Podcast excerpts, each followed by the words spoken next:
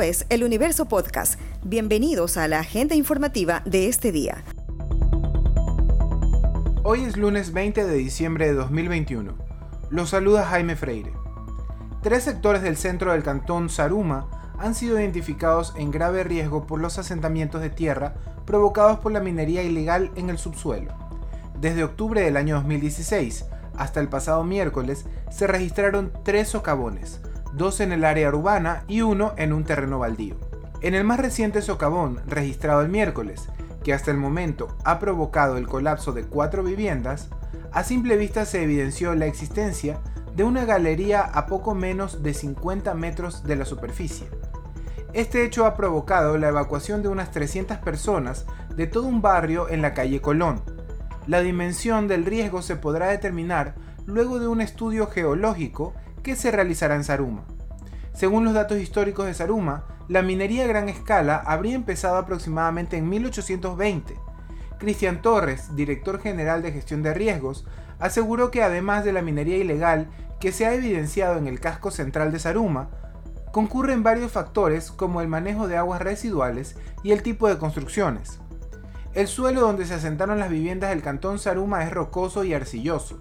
Esto se revela en los informes anteriores que realizó Gestión de Riesgos. Los delegados del correísmo y de Pachacutic ante la Comisión de Relaciones Internacionales de la Asamblea Nacional se opusieron a la aprobación del informe del proyecto de ley para la garantía, promoción y protección de la libertad de prensa, de opinión, de expresión y de la comunicación. El 15 de diciembre de 2021, la Mesa Legislativa aprobó con cinco votos el informe del proyecto que unifica cinco propuestas de reformas a la ley de comunicación planteadas desde el Ejecutivo.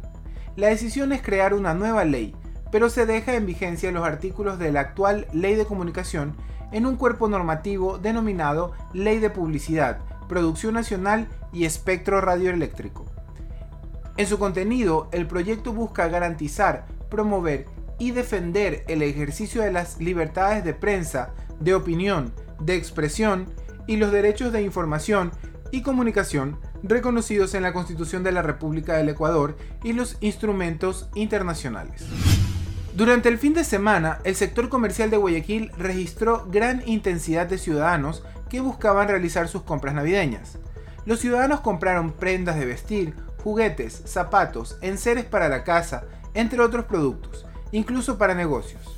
En algunas intersecciones como la avenida Olmedo y Chimborazo, Chile y Noguchi, se evidenciaron más aglomeraciones de personas pese a tener las aceras despejadas. El comandante Jaime Dávalos, jefe del Cuerpo de Agentes de Control Metropolitano, agregó que no habían tenido novedades con respecto a la presencia de informales, luego de la sentencia del Tribunal de Garantías Penales que rechazó la acción de protección presentada por vendedores. Además, hizo una invitación para vivir las fiestas de una manera ordenada. Sí, todos debemos eh, vivir las fiestas, pero de una manera ordenada y sobre todo segura. Y eso depende de cada uno, de la, de la actitud de cada uno de los guayaquileños. Si la gente usa la mascarilla, mantiene la separación, únicamente celebra en el círculo íntimo y familiar, pues no vamos a tener sorpresas de aquí a tres semanas. Si por lo contrario la gente se descuida, vamos a tener una tercera o cuarta ola que realmente puede obligarnos a tomar medidas que nadie las desea, como las que están sucediendo en otros países del mundo. El diputado y ex líder estudiantil de izquierda, Gabriel Boric, afirmó este domingo que será el presidente de todos los chilenos. Boric, de 35 años, se convertirá en el primer presidente más joven en la historia de Chile cuando asuma el poder el 11 de marzo próximo en reemplazo del conservador Sebastián Piñera. El candidato de izquierda se impuso al abogado ultraderechista José Antonio Cast. El futuro de Chile nos necesita a todos del lado de la gente y espero, espero que tengamos la madurez de contar con sus ideas y propuestas para comenzar mi gobierno. Sé que más allá de las diferencias que tenemos, en particular con José Antonio Cast, sabremos construir puentes para que nuestros compatriotas podamos vivir mejor, porque eso es lo que nos exige hoy día el pueblo de Chile. Boric propone garantizar una serie de derechos sociales que financiará con una reforma fiscal que recaudaría un 5% adicional del Producto Interno Bruto en su gobierno. Esta noticia ha estado entre lo más leído del universo.com en las últimas horas. El presidente de la República, Guillermo Lazo, hizo un llamado a las instituciones a cargo del caso de Naomi Arcentales, la joven mujer que apareció muerta en un departamento de Manta, para que se conozca la verdad sobre lo ocurrido. En su cuenta de Twitter, Lazo también se refirió a que se le brinde reparación a la familia de la víctima. Ante los hechos que son de conocimiento público, estoy seguro que se actuará con contundencia.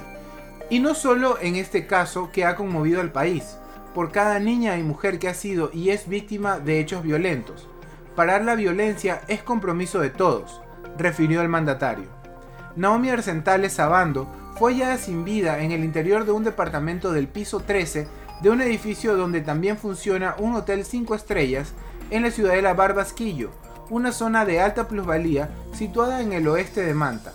Según la autopsia practicada, se determinó que fue suicidio. No obstante, la familia de Arcentales ha cuestionado el proceder de la Fiscalía General del Estado, de la Policía y de Carlos I, fiscal de El Carmen y pareja de la víctima, por lo que ha pedido otras pericias a través de un abogado, y que éstas las ejecuten profesionales de otras provincias. Ellos aseguran que no fue un suicidio. Eso fue lo más destacado de la jornada. Hasta la próxima.